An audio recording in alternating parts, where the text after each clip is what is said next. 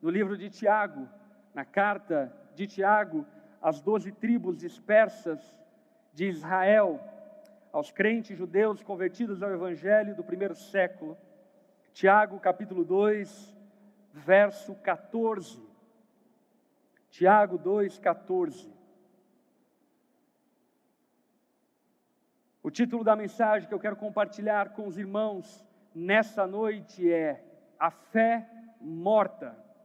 Sabia que existe uma fé morta? Sabia que existe uma fé que não tem poder algum, nem mesmo para curar, nem mesmo para operar milagres, mas muito menos para salvar.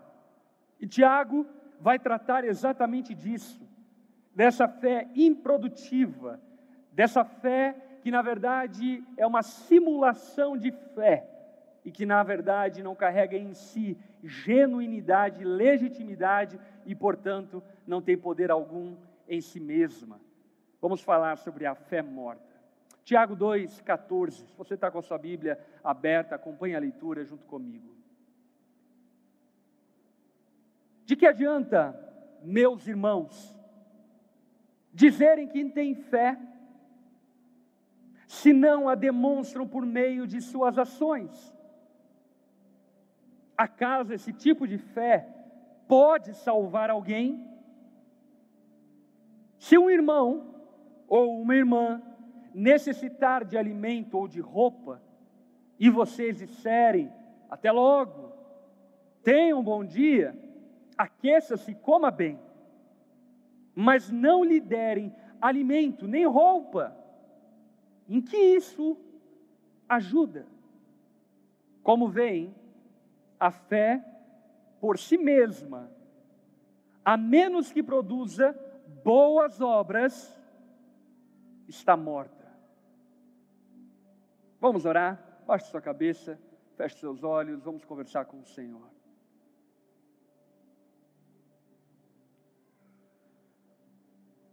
Pai, nós cremos em Ti. Cremos em Ti, Jesus. Cremos em Ti, Espírito Santo. Carecemos, como terra seca precisa da chuva, carecemos de Ti. A nossa alma anseia por Ti. Jesus, você é desejado por nós.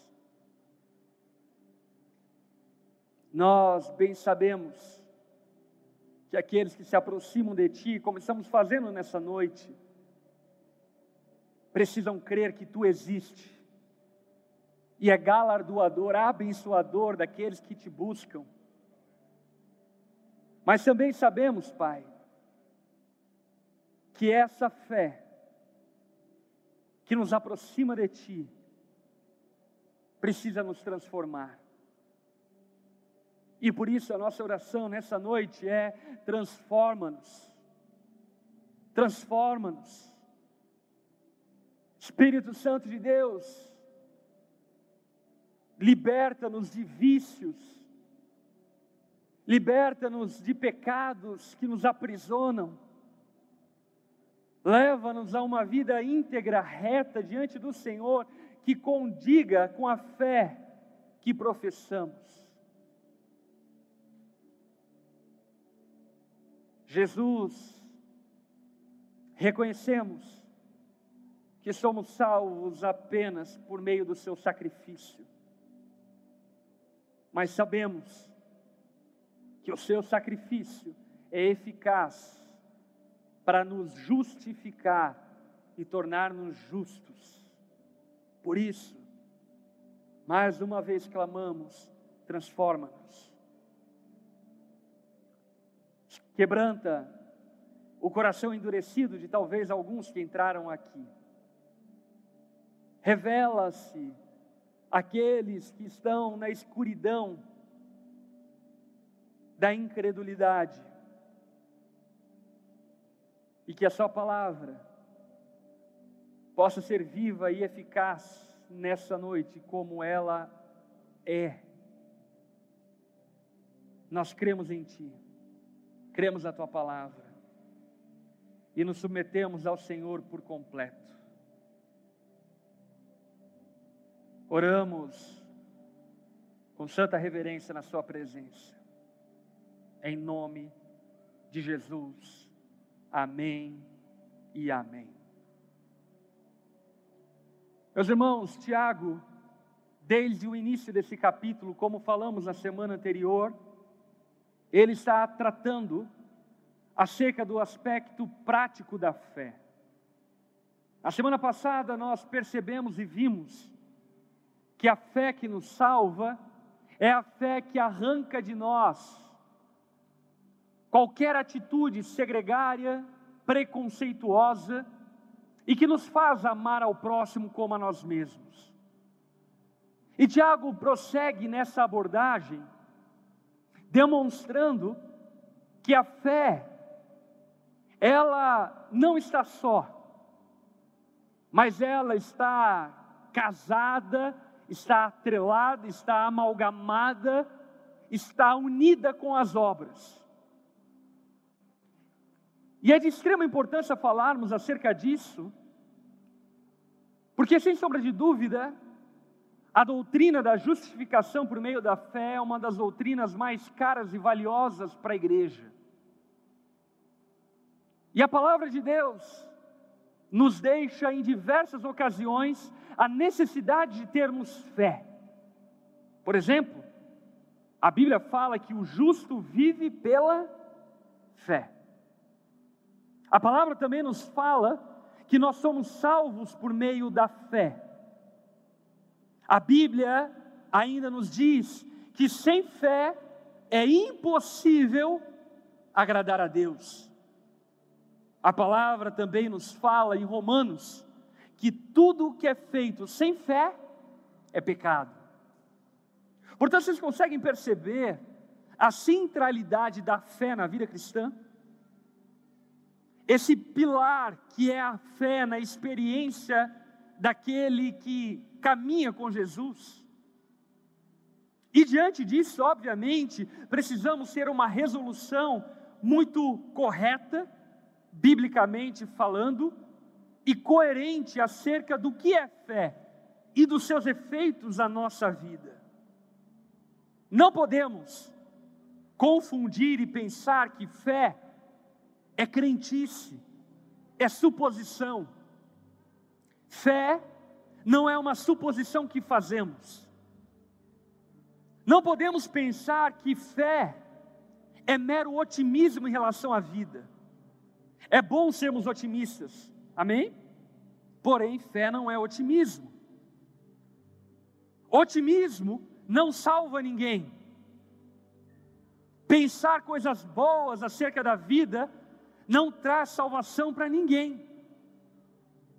E portanto, ainda que a fé contemple um caráter otimista, é necessário que entendamos que fé vai para muito além de mero otimismo.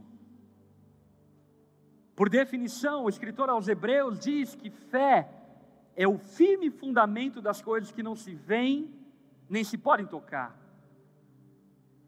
Portanto, poderíamos traduzir de maneira alcançável por nós, que a fé é a confiança de que a palavra de Deus é a verdade e que por meio do sacrifício de Jesus somos salvos. Crer nisso, se apropriar disso, é necessário que creiamos. É necessário que creiamos a palavra, é necessário que creiamos no sacrifício de Cristo. Porém, Tiago ele está abordando um assunto muito delicado no meio religioso, demonstrando de maneira muito clara de que nem todo mundo que faz parte do clube da fé tem uma fé salvífica. Que nem todo mundo que pertence ao meio religioso tem uma fé genuína. Tiago ele está apontando para uma realidade que não podemos ignorar, de que existem muitas fés que são mortas, que não tem valor algum, não podem operar em mim e em você absolutamente nada a não ser nos enganar. Obviamente que Tiago estava tratando de um assunto que já existia na igreja daqueles dias, em relação ao abuso da doutrina da justificação por meio da fé. Porém, esse abuso vivido pela igreja daqueles dias não é exclusivo daqueles dias, mas também continua perdurando até os nossos dias. Quantas pessoas se agarram em uma suposta fé em Jesus, mas permanecem mergulhadas numa vida pecaminosa e pensam que o fato de crerem que Jesus é o Salvador, que o fato de crerem no Deus revelado na palavra, por si só, pode salvá-las da sua condenação. Portanto, Tiago, ele está combatendo esse abuso da justificação pela fé, vivido naqueles dias, mas continuado a ser pregado, sustentado, nutrido ainda nos nossos dias. Quantas pessoas são enganadas e iludidas por falsos mestres que não apresentam o evangelho completo. E por não apresentarem o evangelho completo, cessam e param na salvação por meio da graça, mas não falam a respeito da graça que nos transforma. E simplesmente isso não é o evangelho de Cristo. Pode até ser parte dele, mas não é todo o evangelho. Tiago, ele está apontando para diversas fés experimentadas por aqueles cristãos, mas que na verdade não tinham valia nenhuma. E diante do texto bíblico, nós podemos pensar alguns tipos de fé para que talvez você se enxergue e se encontre nessa falta. Tiago fala a respeito de uma fé que não muda comportamento. A fé que não muda as nossas ações não podem nos salvar. A fé que não muda o que fazemos não pode nos salvar. Tiago fala a respeito de uma fé falastrona, de uma fé bocuda, de uma fé de pessoas que ficam falando, falando, falando, falando e se limitam a falar. Falar não salva ninguém. A fé falastrona não tem poder salvífico. A fé falastrona não pode nos levar para o novo céu e para a nova terra. Ela é uma fé morta. Tiago fala sobre uma fé intelectualista ou uma fé atrelada e fundamentada meramente na base do conhecimento, demonstrando uma fé gnóstica, uma fé que está atrelada meramente à intelectualidade e não traz do mundo intelectual para a existência aquilo que se crê. Tiago está dizendo que essa fé intelectualizante não pode salvar pecadores. Essa fé que nos faz obesos intelectuais, mas que não faz com que o mundo ao nosso redor seja afetado pela fé que temos, não pode nos salvar. Não importa quantos seminários teológicos você tenha feito, não importa quantos, quantas vezes você tenha lido a Bíblia, não importa quanto tempo de igreja, o quanto você conhece de teologia, não importa. Essa fé intelectualizada não tem poder para nos salvar. Tiago também fala que a fé que não causa diferença no meio social, que não gera impacto real na maneira como vivemos sociedade. Essa fé, ela também é morta. E a grande pergunta de Tiago nesse trecho que nós estamos abordando, no verso 14, é: acaso esse tipo de fé pode salvar alguém? Acaso esse simulacro de fé, acaso essa performance de fé vazia de obras, vazia de transformação, vazia de impacto, vazia de frutos, pode salvar alguém? A resposta clara é não. Fé morta não pode salvar ninguém. A fé falastrona, a fé intelectualizante, a fé vazia de obras, a fé vazia de frutos, ela é uma fé morta em si mesma, improdutiva, e que não pode nos dar esperança alguma. No verso 18, Tiago continua abordando esse assunto, dizendo o seguinte: Mas alguém pode argumentar, um sem fé, outro sem obras, e assim o time está completo. Uns estudam teologia, outros praticam teologia, e assim a igreja está completa. Uns falam, outros fazem. E assim então somos um time. Será? Alguns podem afirmar, uns sem fé, outros sem obras. E aí então Tiago levanta esse enigma: mostre-me a sua fé sem obras, e eu, pelas minhas obras, lhe mostrarei minha fé.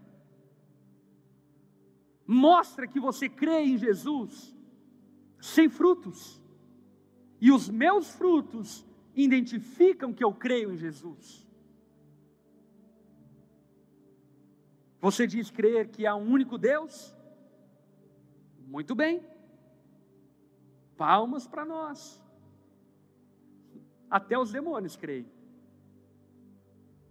Já temos aptidão para sermos demônios se crermos que Deus existe. Porque se existir uma coisa que precisamos entender é que demônios são mais crentes do que ateus. Até eles sabem que Deus existe. Inclusive a fé deles é muito curiosa, porque é uma fé muito mais ortodoxa do que a ortodoxia de muitos crentes. É uma fé muito mais bem respaldada na sã doutrina do que muitos de nós que afirmam e dizem crer no Senhor Jesus. Tiago, ele está apontando para algo elementar. As obras são o carimbo da verdadeira fé. Nenhum de nós somos salvos por meio daquilo que fazemos, já nos tornamos PHD na maravilhosa graça. Amém? Não somos salvos por meio daquilo que fazemos. O sacrifício de Cristo é suficiente para nos salvar. Mas esse sacrifício, uma vez tendo nos salvado, ele necessariamente precisa nos transformar. E é só a nossa transformação que corrobora a eficácia desse sacrifício crido em nós, por nós as boas obras. Uma vida transformada autentica uma fé genuína e verdadeira. É possível ter boas obras sem fé, sim ou não? Extremamente possível. Porém, é impossível ter fé sem boas obras. Qualquer ateu, pagão, ímpio, qualquer um que não creia no único Deus suficiente revelado nas Escrituras, pode ter boas obras, pode fazer caridade, pode fazer solidariedade, pode compadecer-se do pobre, pode abrigar o desabrigado, pode cobrir o nu, pode dar água para aquele que tem sede. Porém, as obras ausentes da fé não têm poder para salvar, bem como A fé ausente de obras também não tem poder para salvar. Precisamos entender que fé e obras é um bem casado. Romeu e Julieta, Claudinho e Bochecha. A fé e obras são irmãos gêmeos, caminham juntos, andam na mesma bicicleta, andam no mesmo carro, vão para a mesma direção, e para onde a fé está indo, as obras também precisam ir. E se a fé está caminhando, as obras também caminham ao lado delas. Nós evidenciamos que cremos através das nossas boas obras.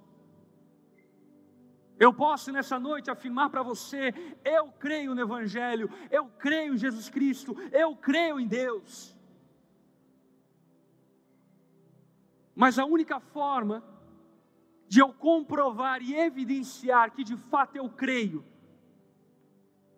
é demonstrando os frutos da minha fé ao longo dos anos é demonstrando a eficácia e a transformação real que eu vivi a partir da fé que eu depositei em Jesus. E sabe, meus irmãos, isso sem sombra de dúvida é uma palavra dura ao mundo religioso. Isso sem sombra de dúvida é um jab direto. Há pessoas que de alguma forma tentam enganar Deus, dizendo crer nele, mas ausentes de boas obras, ausente de frutos. Tiago, ele é tão bem-humorado, que ele coloca até os demônios na roda, e diz: Ei, crente, até demônio é. Vocês têm que ver como os demônios são crentes. São crentes demais. Se bobear, tem até uns gospel tocando. Dependendo do gospel, tem.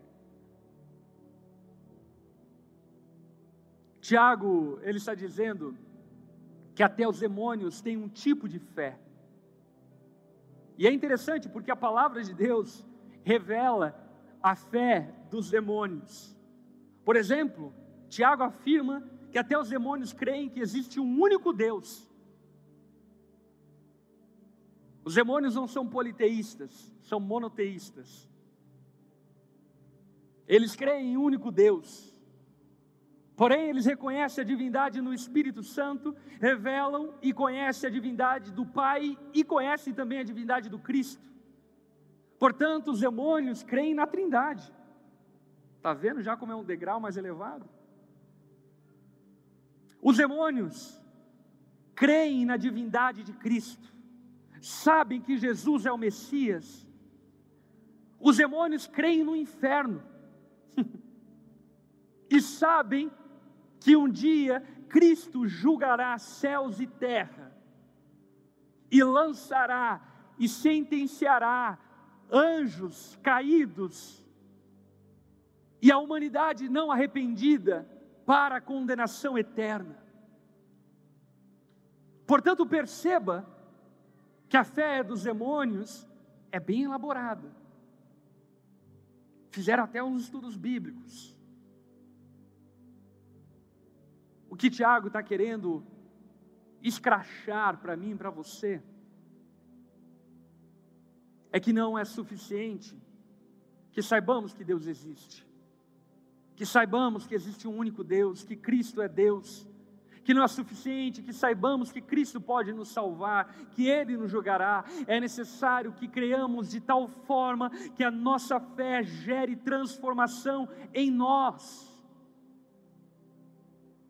Mude quem nós somos, mude a maneira como agimos, mude a maneira como caminhamos, mude a maneira como pensamos. Tiago prossegue no verso 20, dizendo o seguinte: Quanta insensatez! Vocês não entendem que a fé sem obras é inútil. Repita comigo: a fé sem obras é inútil. Você sabe que é algo inútil? É algo que não tem utilidade. Fé sem obras é inútil. É inútil. Não tem valor algum. Frequentar a igreja, crer que Deus existe, mas continuar vivendo uma vida adúltera, continuar mentindo, continuar, continuar odiando, matando, em pensamentos, em ações, adulterando, dando falso testemunho, enganando, ludibriando, continuar vivendo uma vida vã, torpe, é inútil, é inútil crer. Essa fé não tem valia alguma. Então, Tiago vai sugerir dois exemplos de fé que vão fundamentar alguns princípios importantes para nós. Verso 21. Não lembram que o nosso antepassado Abraão foi declarado justo por suas ações quando ofereceu seu filho Isaque sobre o altar? Como vem? A sua fé e suas ações atuaram juntas. E assim as ações tornaram a fé completa. E aconteceu exatamente como as Escrituras dizem: Abraão creu em Deus e isso foi considerado, e assim foi considerado justo. Ele até foi chamado amigo de Deus. Vejam que somos declarados justos pelo que fazemos e não apenas pela fé. Raabe, a prostituta, é outro exemplo. Ela foi declarada justa por causa das suas ações, quando escondeu os mensageiros e os fez sair em segurança por um caminho diferente. Assim como o corpo sem fôlego está morto, também a fé sem obras está morta. Tiago, então, ele nos baliza e leva-nos do assunto da fé morta para a fé viva, para a fé eficaz, para a fé poderosa, para a fé salvadora, para a fé que provém do próprio Deus e dá-nos e nos é concedida graciosamente. A fé salvadora, segundo Tiago, é a fé que se baseia e confia nas promessas de Deus, não nas especulações humanas. Você crê nas promessas de Deus? Crê? E vive a partir delas? Você crê que em um piscar de olhos, quando morrermos, nos encontraremos com Deus? Se cremos nisso, por que tememos a morte? Você crê que Deus é digno de honra, glória e louvor? Amém? Você crê? Se cremos nisso, por que vivemos para nós mesmos? Porque levantamos segunda-feira para nossa própria glória e não para a glória de Deus. O que Tiago está deixando evidente e claro para mim e para você é que a fé salvadora, ela confia nas promessas de Deus e não se fundamenta nas especulações humanas. Sabe, tem muito crente magoado com Deus, porque Deus não cumpriu promessas, mas tais promessas nunca foram feitas. Tais promessas foram feitas por falsos profetas que falaram da parte de Deus de maneira enganosa. Mas a culpa não é apenas dos falsos profetas, mas é também dos falsos crentes que fundamentam a sua vida em especulações humanas e não nas promessas de Deus.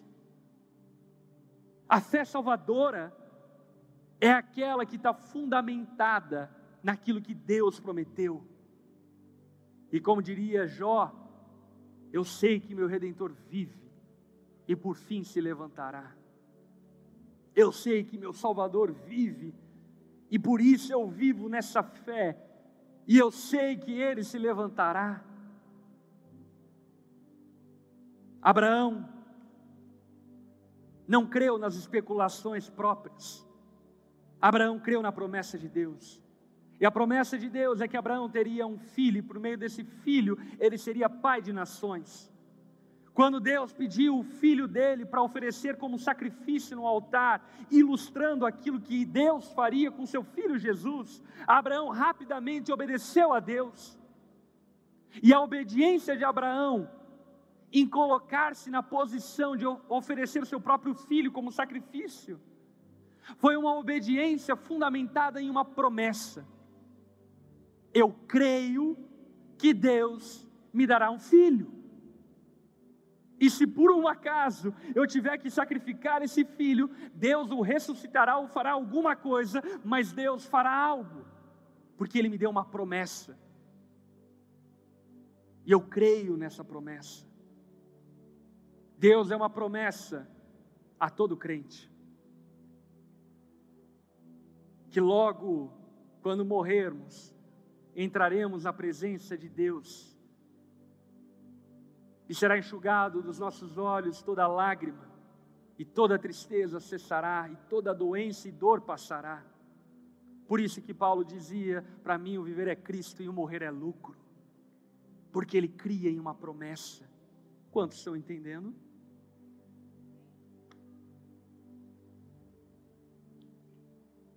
A fé salvadora, ela está fundamentada, baseada nas promessas de Deus e a fé salvadora, ela não apenas muda o que fazemos, mas ela muda o nosso querer. E aí que está algo poderoso que só Deus pode fazer. Eu não apenas, ao longo do tempo, tenho deixado de fazer coisas erradas, e tenho me tornado mais parecido com Jesus dia após dia, não apenas isso. O maior milagre operado por Deus é que no dia em que eu fui regenerado pelo Espírito Santo, o meu querer mudou. Em outras palavras, eu quero agradar a Deus. Eu quero viver em santidade, eu quero ser fiel à minha esposa até a minha morte. Eu quero ser o melhor pai para os meus filhos que eu puder. Eu quero ser uma pessoa íntegra, eu quero ser uma pessoa generosa. Eu quero amar meu próximo. Eu quero perdoar aqueles que me ofendem. E esse querer não veio de mim mesmo. Esse querer foi alterado pela fé que operou em mim. A palavra aponta para Abraão, dizendo inclusive que Abraão, depois de tomar esse ato de fé, ele foi chamado amigo de Deus. O seu querer mudou. A sua vontade mudou. É como Moisés, que queria tanto libertar o povo hebreu do Egito. Mas de repente, Deus está prometendo libertar o povo do Egito, e Moisés chega para Deus e diz: Deus, tudo bem, legal ser liberto do Egito, mas se você não for conosco, eu não quero mais ir o meu querer mudou. Não é sobre ter posses, patrimônios, não é sobre ter fama, não é sobre receber aplausos, não é sobre ser certinho, não é sobre ser um bom cidadão, mas é sobre uma natureza que foi implantada poderosamente no interior de todo aquele que genuinamente creu em Jesus. É a evidência cabal daquilo que Jesus fala para Nicodemos em João capítulo 3. É necessário nascer de novo. É necessário ter uma nova vida, e a fé que nos salva é a fé que muda o nosso querer. Talvez para você seja um fardo buscar a Deus, estar na igreja, reavalie a sua fé. Meus irmãos, Deus mudou completamente o meu querer. Eu sou filho de pastor, 32 anos de igreja. No segundo mês de nascimento, eu já estava num retiro de jovens. Escola Bíblica Dominical, culto à noite, atendimentos, aconselhamentos. Já vi dezenas de demônios sendo expulsos. Já vi dezenas de casais chorando na sala da minha casa. E quando chegou a minha vez de escolher a minha vida, eu olhei para Deus e disse: tudo que eu não quero é aquilo. Ah, como eu quero domingo livre. Ah, o fim de semana. A vida de um pastor é um contrafluxo profundo. Quando ninguém está na praia, a gente está. Quando ninguém está viajando, a gente viaja. Quando todo mundo não está mais comprando, a gente compra.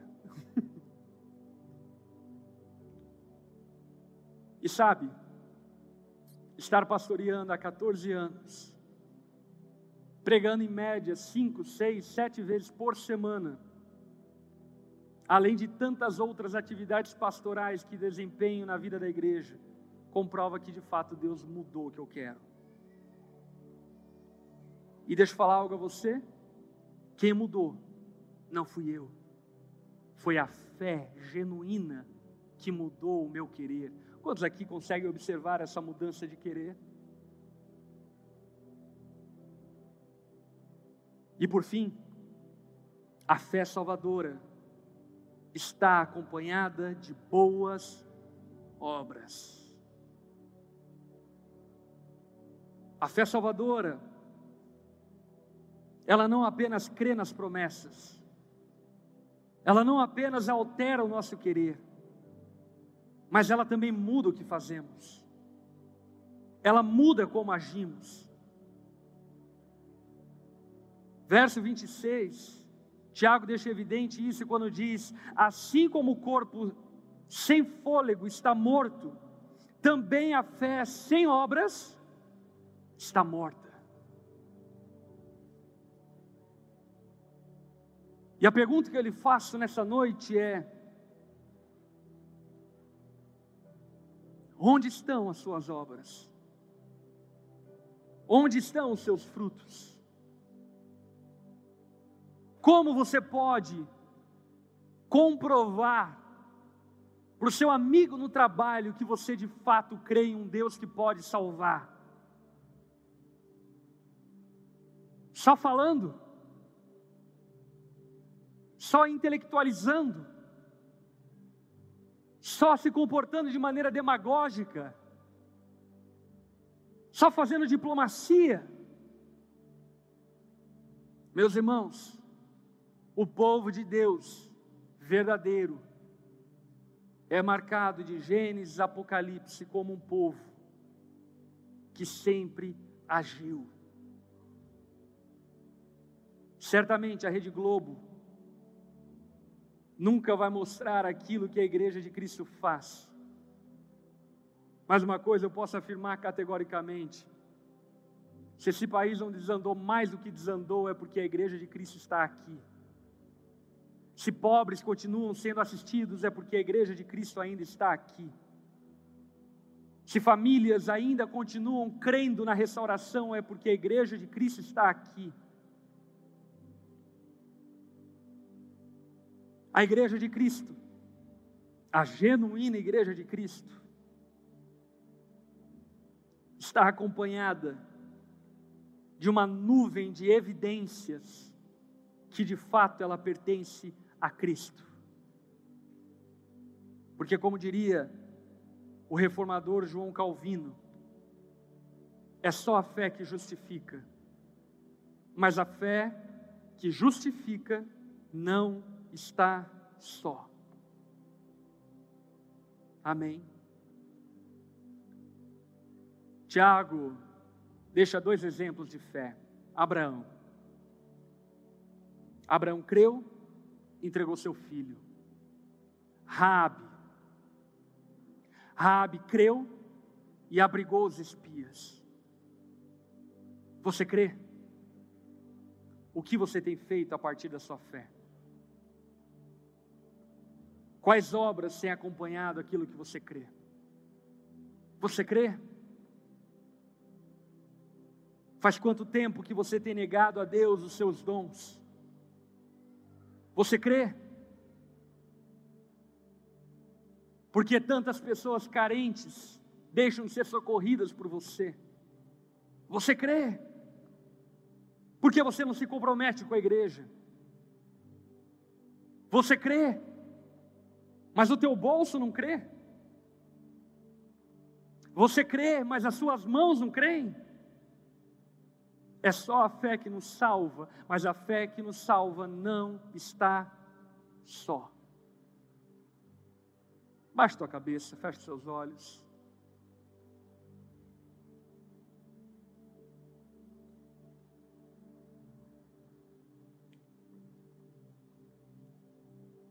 Creio que essa noite é uma noite aonde o Espírito Santo de Deus está convidando alguns entre nós a se posicionarem com uma fé genuína. Talvez você nasceu num lar cristão, católico, evangélico, cresceu vendo a Bíblia, cresceu sabendo que Jesus morreu na cruz e ressuscitou ao terceiro dia. Talvez você creia que existe apenas um Deus. Talvez você creia na Trindade, talvez até você ore na sua casa. Mas o que a palavra de Deus nos falou nessa noite, certamente nos chama para algo a mais do que apenas dizer que se crê. Para um passo em direção a uma vida condizente com a fé que afirmamos ter.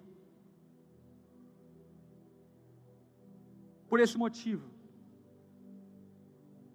se você está aqui nessa noite, acompanhando através da internet, e você crê em Jesus, mas você percebeu que a sua fé até aqui era uma fé morta, improdutiva, sem poder algum. E nessa noite, arrependido diante de Deus, você quer clamar a Ele, para que Ele te dê, uma, te dê uma fé genuína, uma fé que possa te salvar, te transformar, mudar o seu querer e mudar as suas obras. Se você é essa pessoa, onde você está de cabeça baixa, olhos fechados, faça comigo essa oração. No seu lugar, de cabeça baixa, olhos fechados, Diga assim a Jesus: Senhor Jesus, eu creio em Ti. Eu creio que Tu és o Deus que haveria de vir e morrer em meu lugar. Eu creio que você morreu, Jesus, que você ressuscitou. E eu creio que por meio do Senhor eu posso ser salvo mas eu reconheço que eu preciso que você de fato me salve. E me dê uma fé genuína, real, poderosa. Jesus, eu me arrependo de viver uma fé ausente de obras. E eu clamo a Ti, me dá uma nova vida, transforma a minha história, concede-me a graça de nascer de novo. Eu creio que só você pode fazer isso, Jesus. E por isso eu oro no nome de Jesus. Amém e amém.